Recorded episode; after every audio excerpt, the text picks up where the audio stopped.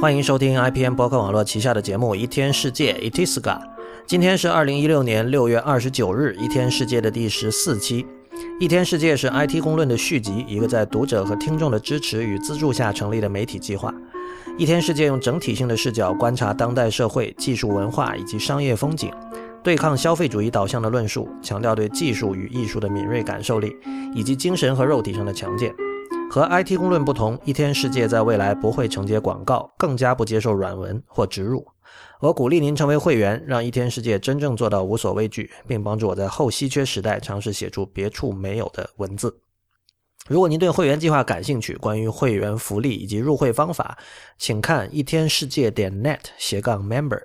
一天世界的全拼点 net 斜杠 m e m b e r。我们也会把这个链接放到本期的网站上，请大家多加利用。我们的网址是一天世界点 net，请大家使用泛用型播客客户端订阅收听，因为这是第一时间听到一天世界以及 IPN 旗下所有播客节目的唯一方法。关于客户端的推荐，请访问 IPN 点 li 斜杠 FAQ。今天我们讲一个话题，就是什么是 hardcore。hardcore 这个词，我觉得有很多误解。事实上，关于我们的另外一档节目《内核恐慌》，呃，里面的“内核”这两个字，经常会让人在不经意间和“硬核”就是 “hardcore” 一般的中文翻译叫“硬核”嘛，呃，内核和硬核经常会被人混淆。呃，这可能也是因为这个《内核恐慌》的主播吴涛在每期的开头会说一句话，叫“这个我们号称 hardcore，但是也没有干货”。不过，在我看来，本身是否 hardcore 和有没有干货这两件事情事情之间并没有任何关系。那今天我就来讲一下我理解的 hardcore 究竟是什么意思。同样，我并没有什么兴趣，呃，去援引维基百科或者关于 hardcore 的现成的定义或著作来说明这点。我觉得，如果有人愿意这么做的话，可以自己去查。我还是想从几个可能跟大家有关系或者大家比较熟悉的事件说起吧。第一件事是大家可能知道，这个最近开 WWDC，而这个借着 WWDC 的东东风，呃，Darren Fireball 的这个站长 John Gruber，他做了一个现场的这个 talk show，就是他这次，呃，他这是第三次吧。趁着 WWDC 的时机，就在这个会场附近的一个场馆，呃，做这样一个访谈节目，现场的访谈节目。那么今年他请到了这个 Craig Federighi 和 Phil Schiller 这两位苹果的全球高级副总裁。呃，我注意到在这期之后的一期的 talk show 里面，呃，Gruber 请了 Marco Arman，啊，Arman 说了这么一句话：One of the greatest things we saw at, at the live talk show this year is that we got to see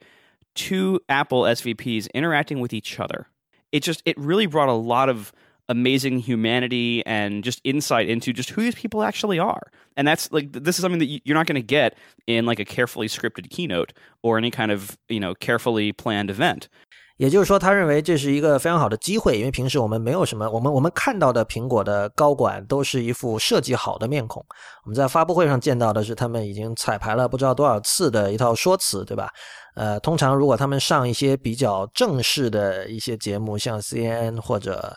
就是主美国主流媒体的采访的时候，他们同样也是跟这个 PR 部门可能之间要商量了很多次之后的这个做出的表情和说法。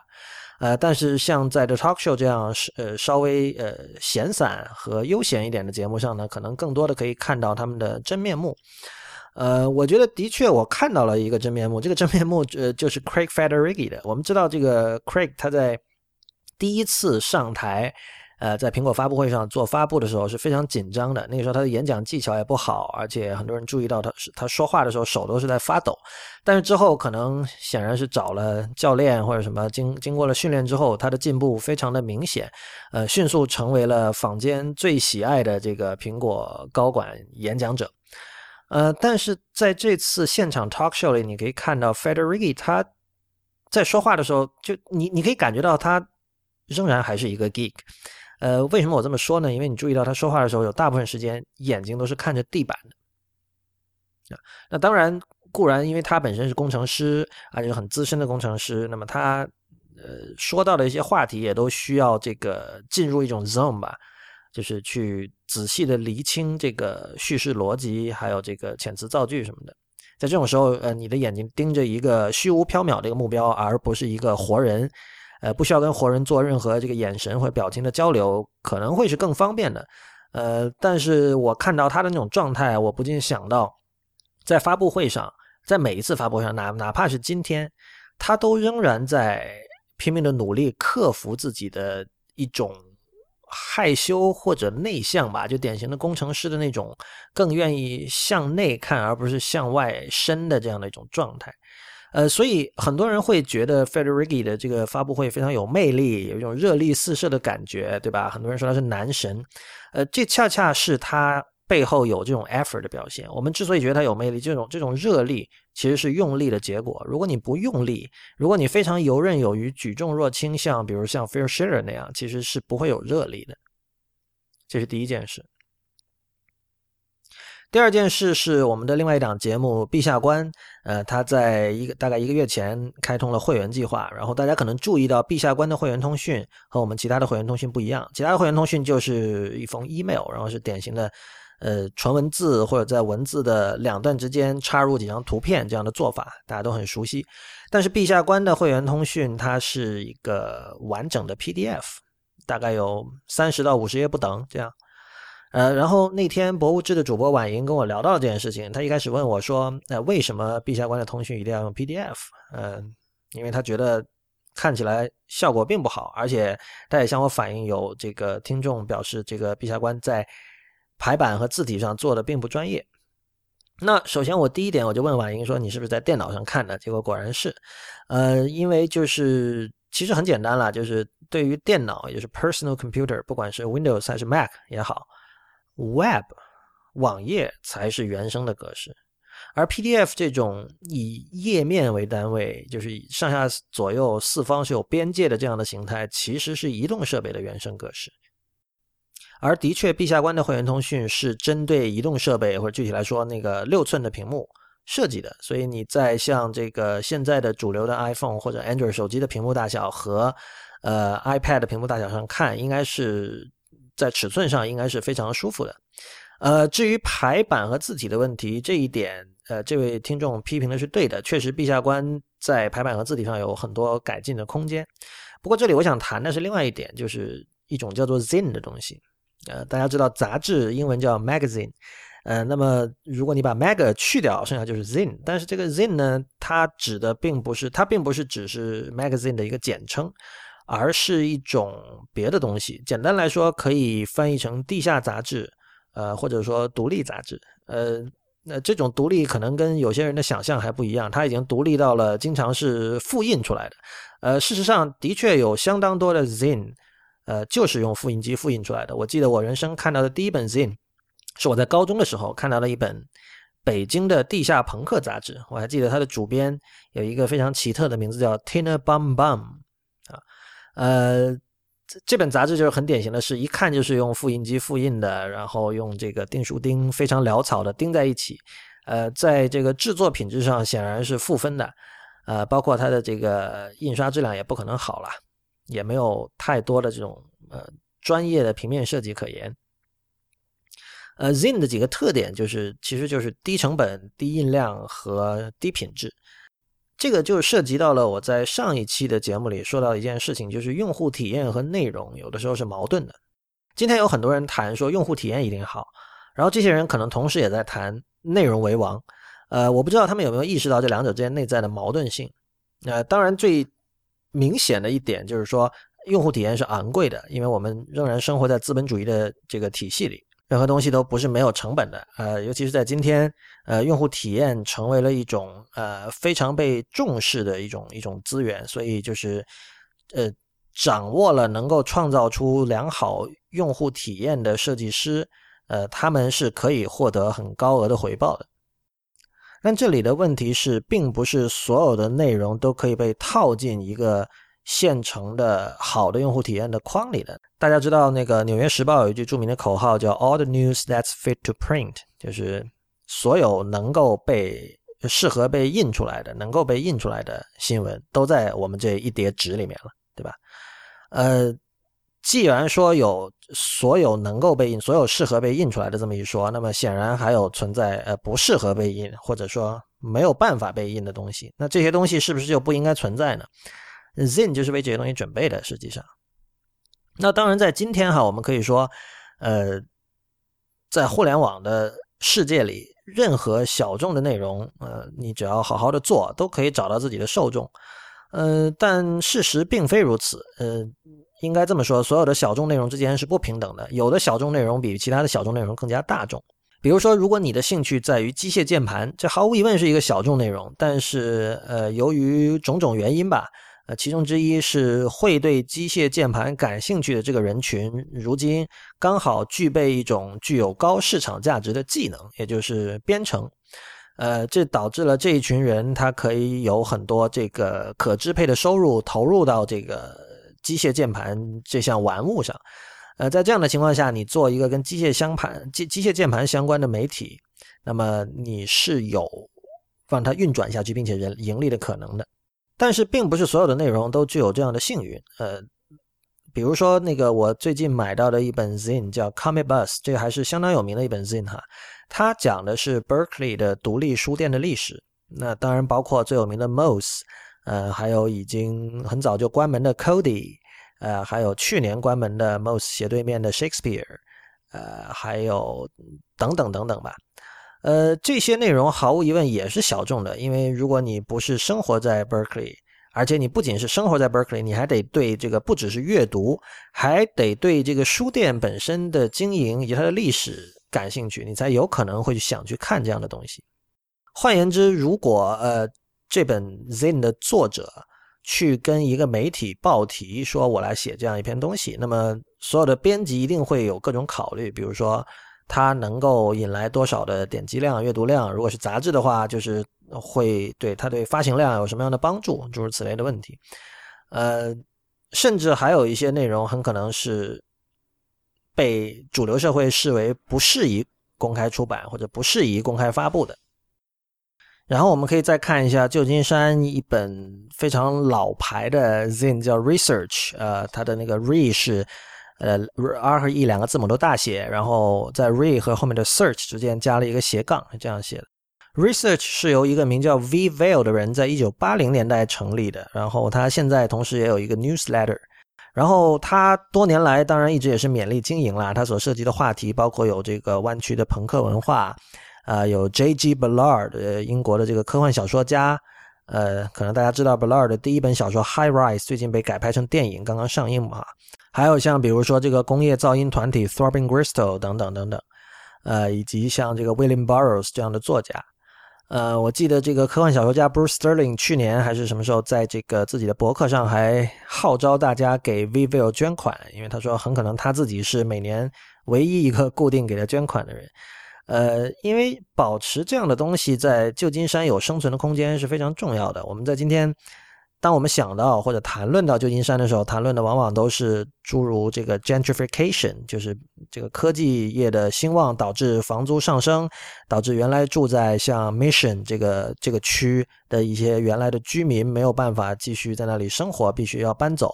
还有类似像这个什么 Google 和苹果的员工巴士被人扎破了轮胎，呃，作为抗议等等等等。但是在这些。现象之下，其实旧金山，当然我们知道它是一个非常有文化历史、文化传统的一个城市，嗯，它背后是有很多这种旧的价值被保有了下来。那回头说 Zin 的问题，就是我我最近刚好这个，如果有大家有看一天世界的 Instagram，就是 at 一天世界的全拼 IPN 的话，呃，我在 Instagram 上发了两张那个，我最近买到了那个，终于 买到了那个 Ted Nelson 的 Computer Lab Dream Machines 这本书。呃，说它是一本书，其实我拿到了之后，我才意识到它本质上就是一本 ZIN。嗯，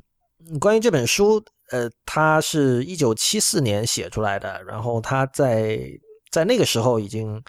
充分意识到了电脑是一种可以让人变得更加自由的工具，然后他试图通过用这本书告诉大家。呃，怎么做到这一点？那么在书里，他谈到了他对于这个 hypertext。那个时候，当然这个那个时候 ARPANET 互联网的前身已经有了，但是这个商用互联网当然也是没有的哈。嗯，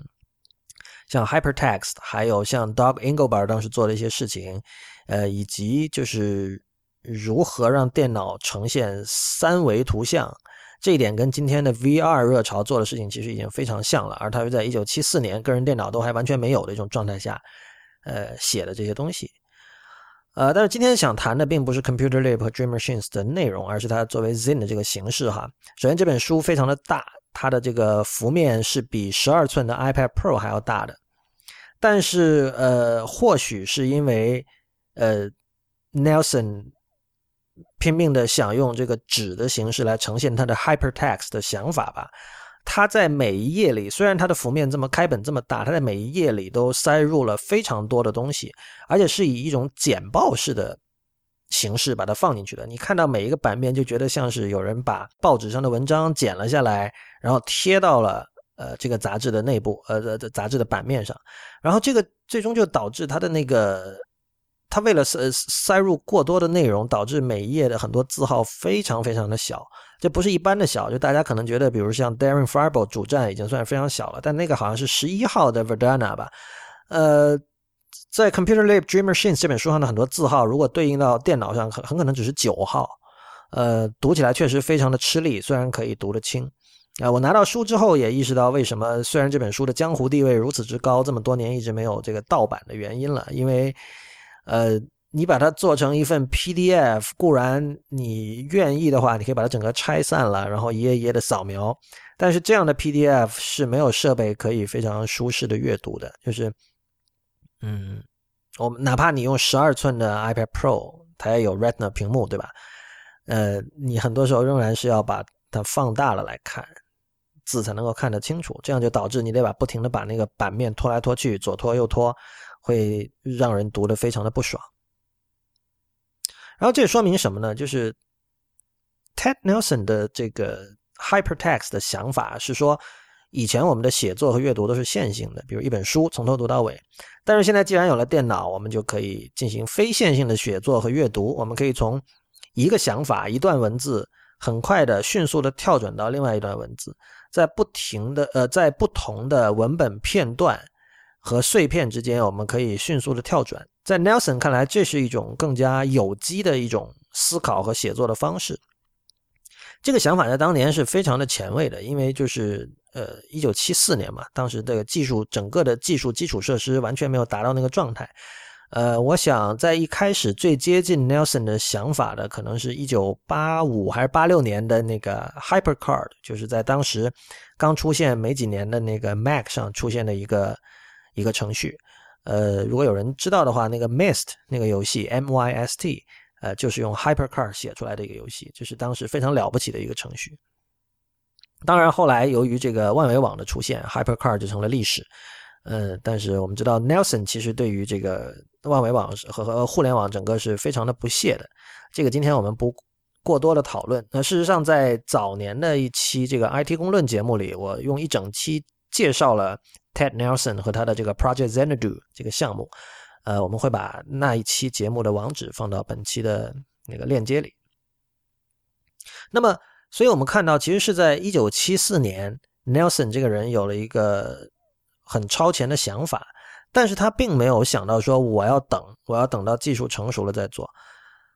他想到他就一定要做，然后呃，在当时由于当时的整个电脑的基础设施不足以让他实现这些想法，他选择采用了一种成熟的技术，也就是印刷、出版和纸书。事实上，我们看到的这个由于字号过小带来的这种阅读体验上的灾难，呃，恰恰反映了他想在一个现有的。马上可以用的、不需要等的媒体上，拼命的呈现一种未来媒体的状态的这样的一种努力，这一点跟刚才我提到的 Craig Federighi 在台上的那种努力其实是一脉相承的。所以，呃，Zin 是一种跟一九七零年代的开始的这种朋克精神，以及朋克背后的这种 DIY 精神有紧密联系的一种一种东西。所以。呃，他很强调反建制，很强调想做就做，呃，利用手头任何这个可能有的材料或者方法，呃，努力的把自己的想法和概念传递出去。呃，就是正是在这个意义上，我认为陛下官的会员通讯是一种 Zin 电子的 Zin，而这种这种状态，这种呃，在字体和排版上的这种呃业余感，呃，跟他这种 Zin 的本质其实是吻合的。呃，陛下观的几个主播虽然之前都有杂志的从业经历，但是他们呃他们是内容那呃负责内容那一边的是采编人员，而不是这个设计人员。在设计方面，他们并没有过多的经验，呃，但恰恰是这种经验的缺乏，使他们在选择设计会员通讯的时候，不得不自己开动脑筋，呃，选出了他们所认为的对他们的读者和听众最适合的一种状态。呃，所以在现有的这个会员通讯的这这份 PDF 里，我们也能够看到一种类似朋克 DIY 精神的那种努力的姿态。那当然，这一点和陛下观会员通讯的内容是完全分离的。呃，它的内容当然是非常精彩的。呃，刚才我们谈的一直是它的这个形式问题。然后第三件事是最近我看到的一个坂本龙关于坂本龙一的纪录片。呃，这是在一九八四年坂本龙一正在做他那张经典专辑叫《音乐图鉴》的时候，一个法国人还是美国人拍的一部叫《Tokyo Melody》，就是东京旋律的纪录片。呃，虽然它的这个。名字听起来好像这个范畴很广，但是其实它就是专门拍坂本龙一的。那当然，我们现在去看这部片子呢，一方面我们可以看到一九八零年代初东京的这个城市风貌以及当时的一些景象，呃，另一方面就是我们可以看到《音乐图鉴》这张唱片背后制作的一些幕后的花絮，这些都很有价值。但是引起我注意的是，呃，坂本龙一在这个片子里谈论他当时的当时他的创作受到的一些影响，比如说这个八十年代日本的经济开始腾飞，呃，消费主义开始盛行，然后这个城市化变得已经进入到一个飞速发展的一个状态，呃，当然那个时候因为个人电脑也开始起飞了，所以当时大家对于这个一个充斥着电脑的未来也是非常兴奋的。那坂本龙一特别提到了一个，就是叫第五代计算机的东西。有的人可能知道哈，对于不知道的人，我下面读一下维基百科上的介绍。第五代电脑是日本通商产业省（现称经济产业省）于1982年的一个大型研发计划，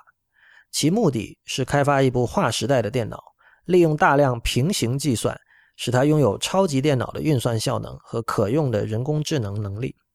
名字中的第五代用于指明它将会是划时代意义的电脑。那，呃，什么是第五代呢？第一代电脑是这个用真空管技术，然后第二代用是用的是这个晶体管，呃，第三代是集成电路，第四代是指这个微处理器 （microprocessor） 出现了之后，然后那个时候，呃，八二年的时候。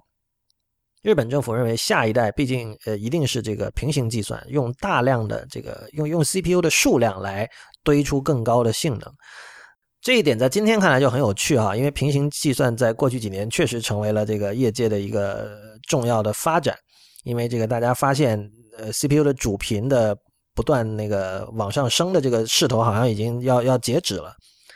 呃，但是在一九八二年这个东西出来的时候，我相信很多人是并不看好的。但是另一方面，它对于艺术家却有很大的这种魅力。在最新一期的内核恐慌里，吴涛又提到了那个 Google 的 Project Jacquard，就是他们做那个智能纺织品、智能布料的那样的一个项目，就是就是他会用技术的手段使布料变成这种所谓的他们叫智能布料。呃，它的智能主要就体现在，比如说有可能这个布料会发光，或者你可以用这个像用触屏一样用你的牛仔裤上的布，就是你可以和它进行交互，呃，诸如此类的。那么 Project Jacquard 和 Google 的很多就是非常疯的项目，大家都知道哈，就是在业界其实有这样一种名声，就是呃，由于 Google 有钱，他们可以玩这样的看不到短期回报的东西，但是我们也没有必要对这些东西。过度的在乎，因为这些东西很可能过了几年，他们都会胎死腹中，对吧？我们不知道哪个未来能成。比如说，Google 还有一个研究这个让人如何实现长生不老的项目，这种项目在今天的时代氛围，很可能就是是一种会被人笑的东西。但是我不禁想到，就是说，如果作为一个艺术创作者，不管是音乐家还是什么也好，呃，你的灵感究竟是来自哪里？呃，不管当年一九八二年日本政府提出的第五代计算机是不是靠谱，呃，他都让呃当时还年轻的坂本龙一无比的兴奋，而且他呃显然在脑子里有很多的发想，这些发想是隐性的、潜移默化的影响了他的创作。比如说，我们知道他在当时同时期还有一一张叫《未来派野狼》的专辑，就在那张专辑里，他其实呃。他的未来派指的是二十世纪初的这个意大利未来主义 （Futurism） 运动，所以他在这个曲名和曲子的这个趣味上都在指向那个时代。比如他用了一些当时的一些呃录像作品里的音轨啊，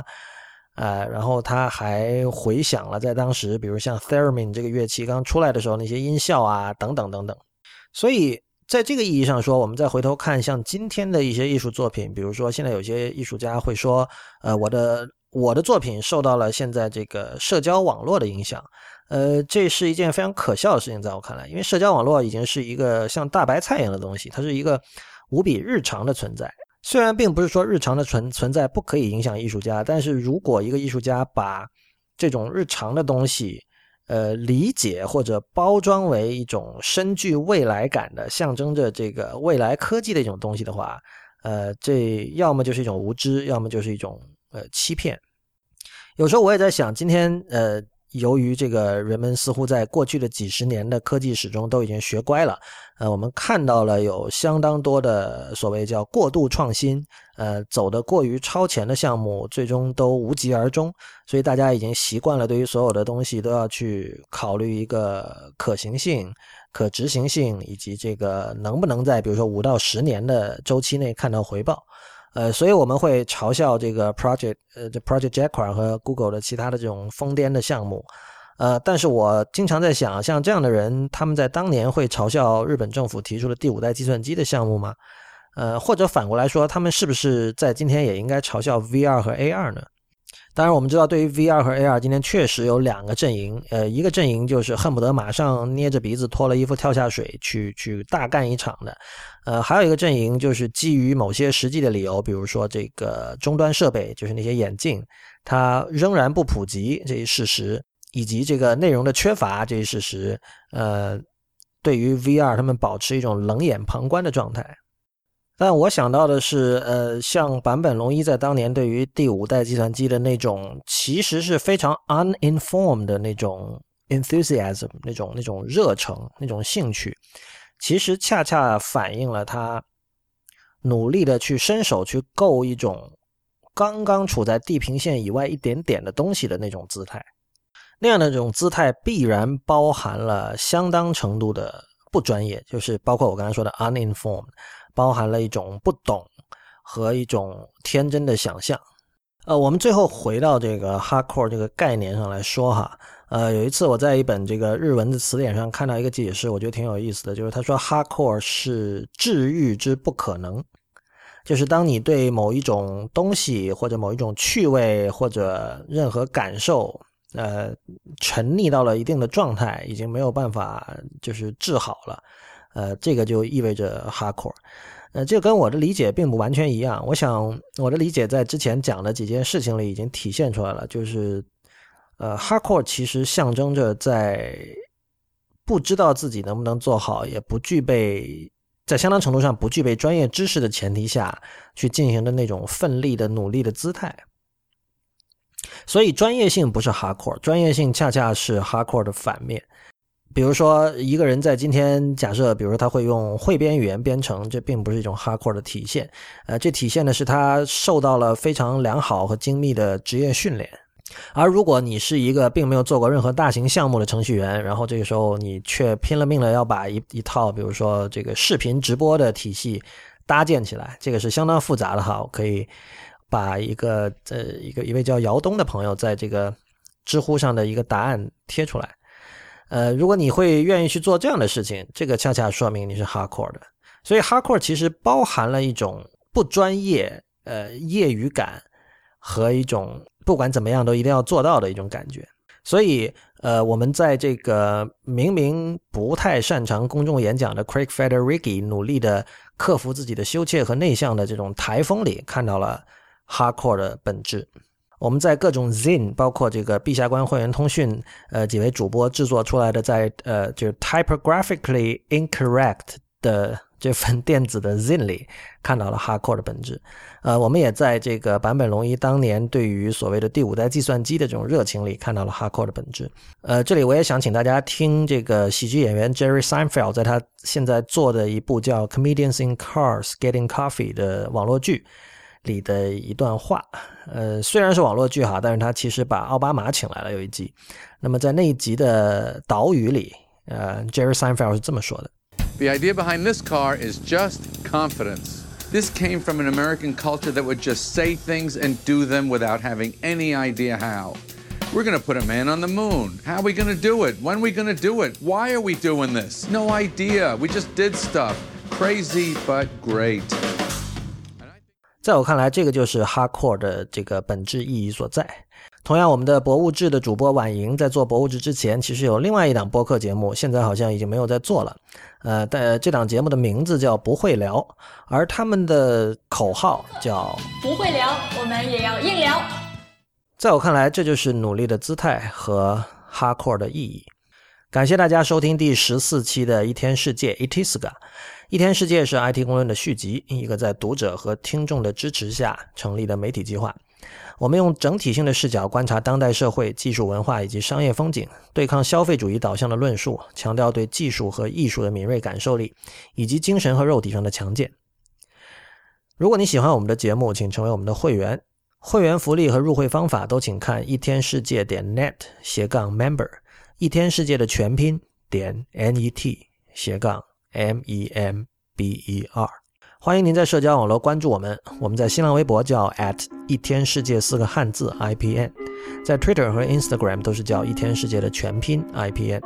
同时，也欢迎您收听 i p n 博客网络旗下的其他精彩节目：未知道、陛下观、太医来了、选美、风投圈。流行通信、High Story、内核恐慌、博物志、硬影像、无次元以及时尚怪物。我们下期再见。